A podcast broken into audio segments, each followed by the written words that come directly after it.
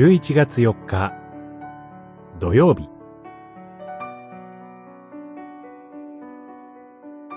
私の嘆きを踊りに変える。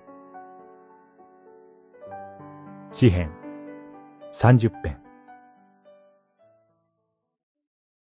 あなたは私の嘆きを踊りに変え、荒布を脱がせ、喜びを帯としてくださいました。30編、12節この詩篇は、喜びと賛美に満ちています。しかし、この喜びと賛美は、神の守りによる平穏のうちに生み出されたものではありません。詩人は、平穏な時、言いました。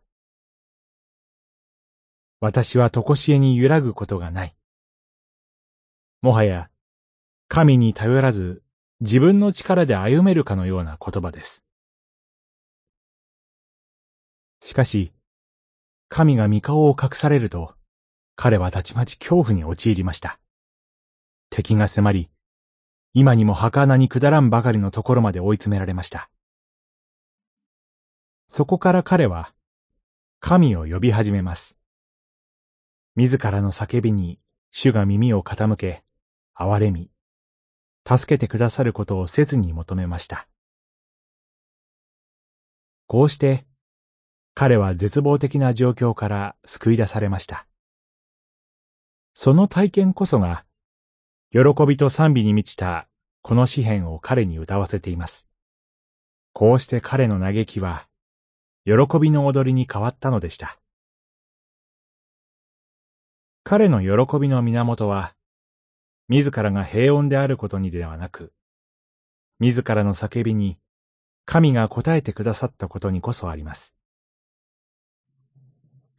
今日の私たちの生活にも様々な恐怖や嘆きがあるでしょう。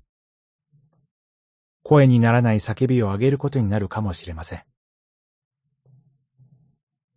そのような私たちの叫びに、神は耳を傾け、憐れみ、助けてくださいます。私たちの嘆きを賛美に変えてくださいます。ここにこそ、私たちの喜びの源があります。祈り。主よ。私たちの叫びに耳を傾け、あなたを賛美する喜びへと変えてください。